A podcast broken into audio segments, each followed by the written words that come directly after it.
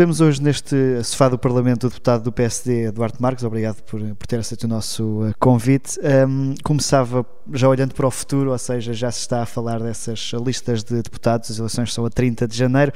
O Observador deu conta também nos últimos dias que o Duarte estará numa lista de dispensáveis uh, do uh, PSD. ainda assim, algumas conselheiras apontaram já o seu nome como, como candidato. Aquilo que lhe perguntava era se, um, por sua vontade, é ou não candidato nas próximas legislativas. Eu estou completamente disponível para tudo. O meu mandato, já cá estou, já vou no terceiro mandato, fiz o meu trabalho. Uh, neste momento eu estou sempre pronto para servir o PSD e defender as pessoas do meu distrito e da minha região. Uh, e portanto, neste momento é uma questão que compete ao presidente do partido eu estou sempre disponível para ajudar e não se faz só política no Parlamento, pode-se ajudar o partido e o país fora do Parlamento e, portanto, é o presidente do partido é que tem que saber se precisa ou não precisa ou se eu posso ser útil ou não ser útil. Eu, para mim, fico descansado com a minha consciência, seja qual for a solução. Conta integrar através da cota da distrital ou haverá outra? Não, não, isso, a cota da distrital já está ultrapassada, fui mais uma vez excluído, apesar do trabalho que temos feito. Uh, e portanto isso é um capítulo que nesta fase essa parte do capítulo está encerrada. Uh, mas como eu já disse nós não fazemos só política no Parlamento. O Presidente do Partido teve uma eleição importante uma vitória importante uh, e terá a capacidade e o escrutínio certo o discernimento certo para escolher as melhores pessoas para servir o PSD como eu já disse ficarei bem com qualquer decisão só para encerrar este assunto, já conta mais então com uma não continuidade do que com a continuidade. Não conto nem deixo de contar. Eu, o que ele tem que saber é se fiz um bom trabalho ou não. E se há coisa que eu sei que fiz, foi um trabalho empenhado, eh, até agora, nos vários, nos vários anos que aqui passei. Fiz um trabalho muito empenhado de construção, quando estávamos no poder, defesa do governo, de, de, de oposição forte ao governo atual e da posição de alternativas, e portanto foi isso que eu fiz. E é só isso que eu tenho que saber se fiz ou não fiz bem. Uh, e penso que é, o resultado final é esse, e é uma coisa que muito me orgulha. Uh, e portanto, a partir de agora, o que interessa é a nossa consciência estar completamente tranquila. A vida é feita de opções, e é feita de decisões e de escolhas, e há muita coisa para fazer neste país uh, que eu gostava também de fazer. Ficou uh, duas perguntas numa. Se ficou surpreendido com a vitória de Rui Rio uh, e o que é que falhou em Paulo Rangel para não conseguir conquistar o partido? Os resultados são sempre, os resultados têm sempre razão. Eu acho que Rui Rio fez uma campanha boa, aliás, Rui Rio faz sempre é bom nas campanhas. Um, Paulo Rangel fez também o melhor que podia e fez uma excelente campanha de discussão de ideias.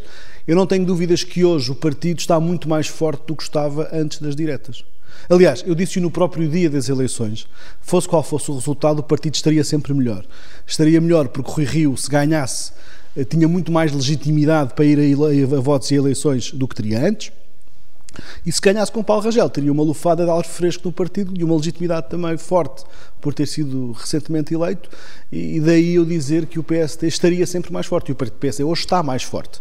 E acho que quer o discurso do Rui Rio de Vitória, quer o discurso de aceitação da derrota de Paulo Rangel, vieram contribuir para fortalecer a unidade do partido e, sobretudo, vieram dar razão àqueles que achavam que devia haver este, este, este, ato, este ato eleitoral. Eh, o partido hoje está muito mais forte. Rui Rio tem uma, uma, uma popularidade maior dentro e fora do partido do que tinha no dia antes das eleições. Uh, e agora quem tem que estar preocupado não somos nós, quem tem que estar preocupado é o doutor António Costa e a esquerda radical. E já essa questão de ser capaz de derrotar António Costa antes, só porque referiu nessa questão da união dentro do partido, acha que o Rio vai ser capaz de unir, porque nesse discurso de vitória houve ali alguns toques para uh, líderes distritais de outras estruturas que não estiveram ao lado dele. Eu acho que vai ser capaz. Acha que deviam demitir-se, por exemplo, os líderes das Não, acho que toda a gente que está eleita tem, tem os seus mandatos eleitos, tem sua, os seus mandatos para cumprir e eu não sou daqueles que tenta fazer purgas a seguir eleições ou a tentar que as pessoas uh, resignem aos seus mandatos. Não, cada um tem a sua circunstância. Há presidentes tal que foram eleitos há muito pouco tempo, há outros já foram há muito tempo também. Uns tiveram bons dados eleitorais, outros não tiveram. Um, cada um tem que fazer o seu juízo, o seu juízo do que fez. Uh, acho que isso não é, não é essa a questão e essa é uma questão para os militantes decidirem, não é para, para andarmos aqui nós por fora a, a dar opinião sobre essa matéria. Eu acho que o partido tem que se unir porque vai ter uma campanha muito importante, as distritais são importantes para esse caminho. Agora, Rui Rio consegue um fenómeno que é chegar mais fora até do que o partido e consegue mobilizar as bases. E se consegue fazer isso, consegue mobilizar os cidadãos que votam naturalmente no PSD. Isso é um caminho importante que há a fazer. Eu diria que essa é a grande lição das, das diretas. A primeira lição que eu tiro das diretas é que nós aprendemos que o apoio do, das estruturas do partido não significa o, o seguidismo das pessoas dessas regiões. Quando isso coincide com a vontade das pessoas, está resolvido. Agora, não basta ter os dirigentes, é preciso ir além dos dirigentes. E se calhar foi isso que falhou. Um, em Rangel, neste caso. É, no caso de Rangel, sim, foi isso que falhou. Talvez as pessoas. Ou então, também houve aqui algum jogo duplo de algumas, de algumas pessoas que apoiaram os dois candidatos quando deviam ter apoiado só um, era, era, era mais sério. Uh, houve muita gente que apoiou Paulo Rangel com grande convicção e tal como outros apoiaram Rui Rio. Mas aquilo que houve, de facto, foi duas maneiras diferentes de ver a prestação do PST. E ganhou uma, e isso é indiscutível, foram 4% de diferença, e ganhou essa. Agora, importa é pegar nisto, conseguir unir, andar para a frente e, e, fazer uma oposição ao PS e, sobretudo, conseguir ganhar as eleições. Era isso que queria dizer. Acredita que o Rui Rio tem essa capacidade para bater António Costa e, e ser, digamos, o protagonista de um bloco maioritário à, à direita? O Rui Rio tem uma capacidade única de se revelar, de se transcender em campanhas eleitorais. Aliás, como vimos agora. Uh, e já foi assim na última, nas últimas legislativas, que recuperou bastante durante as legislativas. Uh, eu não tenho dúvidas que as pessoas estão fartas de António Costa, estão muito fartas, como estavam fartas em Lisboa de Fernando Medina e nós conseguimos ganhar. Uh, se o PSD souber unir, se o líder do partido souber unir, se aqueles que estiveram contra souberem dar o seu contributo, e se nós tivermos as mensagens certas, se formos humildes e se formos, sobretudo, sinceros e conseguirmos apresentar alternativas ao Partido Socialista, uma alternativa em que tudo não depende do Estado, que não pode depender tudo das opiniões do Partido Socialista, que tem que ser, temos que privilegiar também a iniciativa privada, a iniciativa das pessoas, proteger mais as pessoas, deixar tanta propaganda, começar a resolver os problemas do país a sério e, sobretudo, a fazer reformas estruturais, eu acho que os portugueses podem dar a, a oportunidade ao PSD de liderar uma qualquer coligação eh, de centro-direita que possa ser uma alternativa viável a António Costa. Eles já cometeram demasiados erros para nós podermos continuar a só fazer a oposição. Nós temos que ir para o governo porque é preciso, porque Portugal precisa. E porque, lá está, já vai nessa legislatura, conhece também bem esse crescimento de partidos que surgiram, entretanto, à direita. Uh, onde é que o PSD deve ir buscar votos nestas eleições uh, e se deve ir ou não coligado com o CDS para este ato eleitoral? Eu há pouco não disse, mas quem é líder do PSD, como eu já disse uma vez, é como o Mário Wilson dizia sobre o Benfica, arrisca-se a ser campeão. E qualquer presidente do PSD tem que estar preparado para ser primeiro-ministro e arrisca-se a ganhar. Agora, qual é a forma como vai ganhar, qual é o, a, a, o somatório de, de, apoios, é muito normal que se reveja mais nos partidos à sua direita. Agora, o eleitorado do PSD é um eleitorado muito disperso. Eu até, voltando à linguagem futebolística, o meu professor Lino Maltês dizia muitas vezes que, há, que o PSD é muito parecido com o Benfica, porque consegue ir buscar gente de todo lado, de todos os estratos sociais. E é verdade, é um partido muito que, tem, que junta muito tipo de pessoas diferentes do centro-esquerda à direita e que portanto, consegue abranger um conjunto de preocupações, um conjunto de eleitores muito diversificado. Uh, ele até usava uma expressão que era a comparação entre os cães por sangue e os cães rafeiros. Os partidos grandes são cães mais rafeiros, conseguem adaptar-se a mais circunstâncias, também são mais fortes para resistir às ameaças, enquanto os partidos mais por sangue, é tal como os cães, são muito mais frágeis e não se adaptam às circunstâncias. O PS e o PSD são os dois grandes partidos rafeiros em Portugal. E portanto eu diria que são, têm uma capacidade maior de abranger votos. E o PSD pode fazer isso. Um dos erros que eu apontava a Rui Rio era de se virar muito para o centro-esquerda, porque era aí que ele ia buscar a diferença que podia permitir ganhar. Nós não podemos esquecer também a direita moderada que há em Portugal. E, e diria que o PSD é o partido que consegue uh, abranger mais gente. Eu acho que estas eleições vão ser muito bipolarizadas entre o PS e o PSD. Aliás, o António Costa provocou a queda do governo, a queda da dissolução da Assembleia e o chumbo do Orçamento de Estado, claramente a pensar nas propostas que o PCP e o Bloco de Esquerda chumbaram para agora poder pegar nelas para a campanha e ir buscar votos ao PCP e ao Bloco. Acho que António Costa vai fazer uma campanha muito à esquerda e tentar também manter o seu eleitorado de centro. Uh, Rui Rio tem que ir buscar eleitorado aos indecisos, tem que ir buscar eleitorado à direita uh, e creio que não há, não há condições materiais nem tempo para haver coligações pré-eleitorais. Eu acho que é manifestamente impossível, a não ser que venha a haver uma grande surpresa, mas não acredito que venha a haver qualquer tipo de coligação eh, pré-eleitoral com, com nenhum partido. E, e teme esse desaparecimento do CDS que se tem vindo a falar? Claro que temo, mas eu acho que não vai acontecer. Acho que o CDS vai conseguir dar a volta, seja com esta ou com outra liderança. O CDS tem um passado demasiado importante na democracia portuguesa para desaparecer. Não vai desaparecer. É um partido muito sólido, com, muitas, com muita gente que acredita mesmo na doutrina democrata cristã tem todos os valores do CDS, uh, eu penso que isto é uma fase temporária. É uma fase que não é de agora. Esta fase, esta baixa grande do CDS já vinha do tempo da Solução Cristas. É um fenómeno realmente interessante, uh, mas eu creio que pode voltar a crescer. Acho que há partidos que surgiram, como a Civil Liberal, que se vão manter sempre, são uma franja importante, e acho que o Chega é um fenómeno que também, assim que crescer demasiado, também vai cair imediatamente. Deixe-me olhar agora para, para, as últimas semanas no Parlamento. Um, o, a lei da eutanásia foi aqui uma das polémicas destas últimas semanas, dos últimos dias. Uh, votou até favoravelmente à despenalização, aí até ao lado do Rui Rio, foi Sim. um dos votos onde teve esse, esse consenso com o Rui Rio. Perguntava-lhe pelo veto de Marcelo Rebelo de Sousa. Uh, acha que foi uma tentativa de adiar esta legalização ou as dúvidas do Presidente fazem sentido?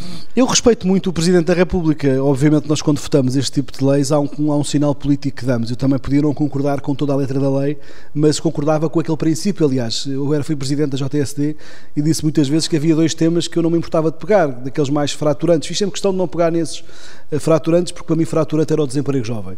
Mas sempre disse que a questão da, da, da, da eutanásia era uma daquelas que me fazia mexer, porque mexia muito com sentimentos e, com, e pensava muito nas pessoas.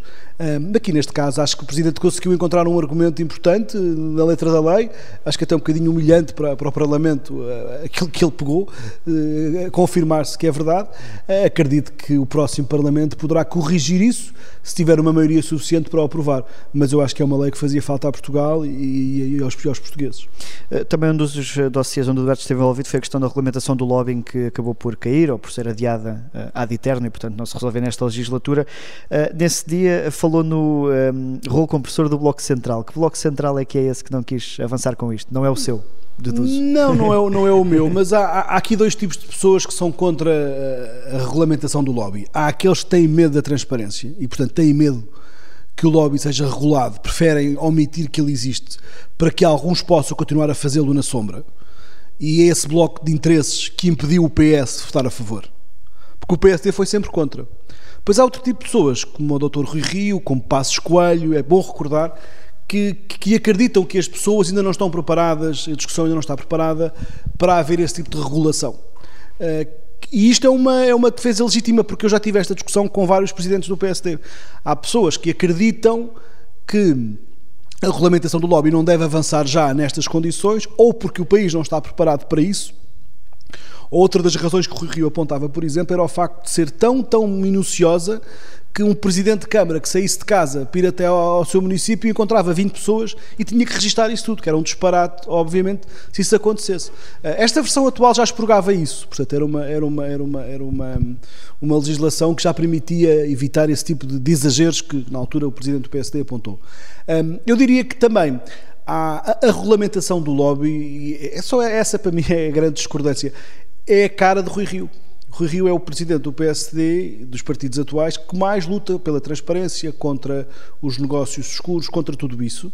E portanto, eu tenho a certeza que mais cedo ou mais tarde vai aprovar isto, vai votar isto, porque percebe que isto é exatamente o que vai permitir que aquilo que ele defende no, na política, que é a transparência, a igualdade de oportunidades e, sobretudo, que não haja gente a aproveitar-se das posições políticas para conseguir fazer negócios e que as empresas tenham todas as mesmas oportunidades, é isto que vai permitir que isso aconteça. Mas ainda há, alguma, há algum preconceito contra a palavra lobby, de alguma forma, e depois algumas, alguns exageros por parte de alguns partidos naquilo que querem pôr na lei, também tem levado a que pessoas que defenderiam, obviamente, o lobby não queiram avançar já nestas condições. Mas é um caminho que se vai fazendo e eu acho que vai ser importante no futuro. É curioso, eu recuo do PS. Dá a ideia que o PS teve medo da transparência. O Partido Socialista é um partido que é conhecido. Mas essa crítica ainda pode ser feita quando, por exemplo, aprovar um enriquecimento injustificado, a estratégia anticorrupção. Porque todas é, porque a estratégia, quer dizer, a maior parte das coisas era só conversa fiada, não é? Agora finalmente começámos a aprovar algumas coisas muito concretas. Mas eu penso que o Partido Socialista, mais uma vez, tem as narrativas e depois tem as reformas. No fundo, a maior parte das coisas que colocou sobre, sobre, sobre, sobre o combate à corrupção, tudo isso, não deixam de ser apenas narrativas. É como o combate à interioridade, tem medidas, tem programas depois não têm candidatos, é como os programas para a habitação anunciam não sei quantas vezes os programas depois aquilo não funciona, há uma incompetência contínua do Partido Socialista. No caso dos interesses dos negócios, tudo isso eh, é obviamente um Estado que está cada vez mais dependente novamente do Partido Socialista e da máquina do Estado, é normal que eles não queiram, eh, que eles não queiram aprovar uma regulamentação destas. Eh, é por isso que eu falei do Bloco Central, é um Bloco Central de interesses que, que, que impediu que isto acontecesse, porque se a lei foi se a proposta foi apresentada, o Partido Socialista tinha a vontade de a aprovar, mas afinal houve alguém que começou a fazer barulho e tiveram que voltar atrás. E infelizmente isso matou aquela regulação. Está a concluir a terceira legislatura, ou seja, acompanhou, eh, digamos, a ascensão e queda da geringonça. Como é que agora que essa parceria, pelo menos mais formal, terminou, como é que olhou para este período da, da política e aqui da história parlamentar, um bocadinho? Foi um período de adiamento do país, em que se agravaram problemas que já existiam, em que se retrocedeu em algumas matérias que já estavam mais desenvolvidas. Eu recordo que o período de ajustamento, apesar de todas as dificuldades, deu uma luz ao fundo do túnel. O, país começou a crescer em 2014, uh, com reformas importantes que foram feitas. O Partido Socialista e a Geringonça acharam por bem fazer duas coisas. Primeiro, tentar demonstrar que o caminho que se tinha feito era, era desnecessário. E segundo, começar a distribuir riqueza como se tivesse sido riqueza acumulada naqueles pequenos períodos. E o que é verdade é que o país não só recuou em matérias como, por exemplo, o Serviço Nacional de Saúde, hoje está pior do que estava no final da Troika. A questão do investimento público foi menor durante a maior parte dos anos da geringonça do que foi durante o período da Troika. Eh, fizeram retrocessos muito importantes em algumas áreas, eh, na área laboral, na área do investimento, do investimento estrangeiro, do investimento privado, Portugal podia ter crescido muito mais do que cresceu se tivesse mantido o rumo que tinha. O governo e a geringonça optaram por tentar desmontar o que foi feito ou seja, menorizar o esforço dos portugueses e, por outro lado, desperdiçar a oportunidade que tiveram num contexto internacional de crescimento, com o apoio do Banco Central Europeu, Portugal desperdiçou a oportunidade que tinha de se precaver, de se proteger, de se tornar mais resiliente. Não é por acaso.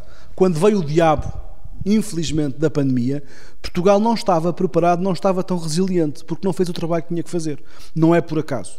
Portugal é o país da Europa que menos apoiou as empresas no período da pandemia que menos apoiou, que menos capacidade tinha para apoiar porque manteve o crescimento da sua dívida pública, não fez as reformas que tinha que fazer, aproveitando o conforto dos juros do BCE. E nós estamos a pagar esta fatura. Apesar de toda a propaganda, os portugueses e as empresas estão a pagar a fatura da inversão de, da estratégia em 2016. E infelizmente foi o mais, o mais grave de tudo isso é o desperdício que foi feito do esforço que os portugueses fizeram durante o período de ajustamento. Um, e, portanto, diria que é um período de alguma alegria inicial por parte das pessoas, porque passaram a receber alguma distribuição de riqueza, muito mais, um bocadinho mais do que tinham no passado, acelerou-se a reposição de rendimentos, mas infelizmente isso não foi feito de forma a que esse crescimento dos rendimentos pudesse ser contínuo e cada vez mais acelerado, mas se calhar estamos agora a voltar a um congelamento por não sei quantos anos, porque houve um governo que geriu para o imediato e não geriu para o futuro. Infelizmente é a história do Partido Socialista.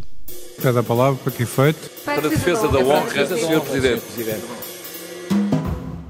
Duarte Marques, eh, estamos na reta final, nesta fase que chamamos de defesa da honra, e eu eh, não peguei aí em duas ou três coisas que disse ao longo da entrevista, porque queria guardar agora para este momento, que é a questão eh, da lealdade e dos candidatos que, e dos apoiantes de Paulo Rangel Rio que andaram um bocadinho divididos entre os dois. Na última legislatura acabou por ser deputado porque, digamos, a Direção Nacional se atravessou pelo seu nome. Não, não, não, não pode ser acusado de deslealdade por ter estado agora ao lado de, de Paulo Rangel e ter sido um dos apoiantes mais vocais até. Não, na outra vez o que aconteceu foi que houve um conjunto significativo de conselheiros que indicaram o meu nome e depois o presidente da Distrital nem sequer o pôs a suplente. Foi por isso que a Direção Nacional se revoltou e se empenhou. E acho que o meu trabalho durante aquele mandato foi inquestionável. Um, não, eu acho que a lealdade, quando o presidente do partido fala de lealdade, eu percebo. Lealdade não é não discordar. Lealdade é discordar nos sítios certos, é ser frontal. Eu tenho uma história com o Rui Rio, nos últimos anos, de, de muito confronto. Quer dizer, em vários momentos discordei mas no local certo, através de e-mails, nas reuniões do grupo parlamentar, em reuniões dois a dois, naquilo que deviam ser as opções do partido em algumas matérias, eu discordei, mas filo sempre com lealdade, ou seja, frontalmente e nos locais próprios. Eu não andei a dar entrevistas uh, a boicotar o trabalho do presidente do partido.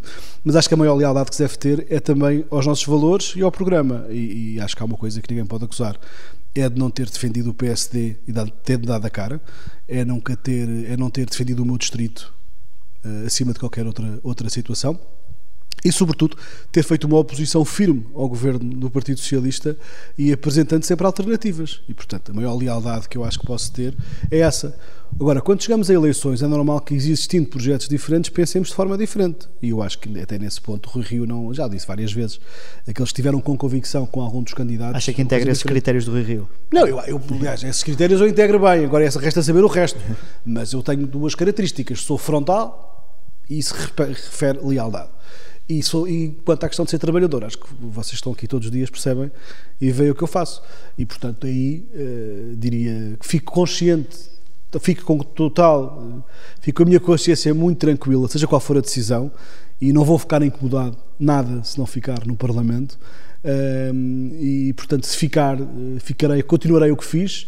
Se não ficar tenho muita coisa para fazer gostava de fazer que não tenho tido a oportunidade de fazer para me dedicar a outros projetos que tenho em carteira e que e por estar no Parlamento nunca os pude aceitar nunca os pude desenvolver.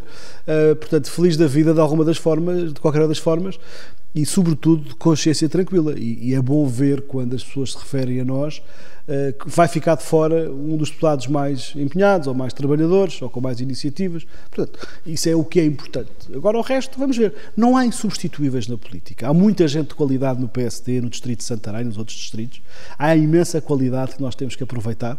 Às vezes, não têm a oportunidade de o demonstrar, e isso é, é, é relevante. Eu quero crer que o partido vai ter as melhores listas para as próximas legislativas e nós vamos conseguir ganhar as legislativas se conseguirmos perceber que há uns que têm que ficar dentro, outros têm que ficar de fora, e que o mais importante é que fique um, um espelho do partido, do pensamento do partido. Só cá, só o Bloco de Esquerda e o PCP, agora até o Bloco de Esquerda, é que tem um pensamento único, porque de resto as pessoas são livres de pensar e há pessoas que pensam de forma diferente na estratégia, nas ações e em algumas prioridades. Eu fico de bem com a minha consciência e não vou ficar amargurado com nada, eh, porque o caminho é livre e, sobretudo, o que importa é sempre o que nós fazemos, o que nós fizemos e a cara que temos para dar às pessoas lá fora. Obrigado, Eduardo Marques. Já a seguir vamos aos passos perdidos, isto para a despedida de Ferro Rodrigues.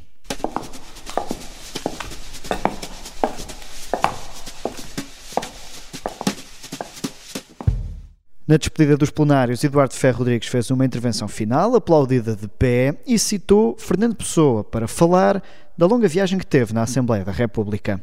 Senhoras e senhores deputados, na intervenção que proferi quando da minha eleição como Presidente em 2015, citei Fernando Pessoa e o seu livro do Desassossego.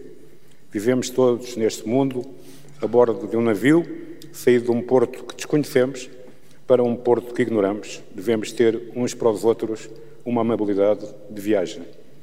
Chegando ao fim de dois anos antes do que se punha, do que todos punhamos, esta foi uma longa viagem, com muitas alegrias, não isenta de episódios menos felizes, tristes mesmo, sobretudo o falecimento de grandes amigos e estadistas. Foi uma viagem com algumas tormentas. Assim são os mares em que navegamos, entre os compromissos e as divergências que caracterizam a política, que foi e continuará a ser a minha vida. Tristezas, tormentas, mas também momentos felizes. Ferro Rodrigues na despedida, mas sem abandonar a primeira linha de combate político. Eu sou o Miguel Viterbo Dias, o sofá do Parlamento está de regresso na próxima quinta-feira.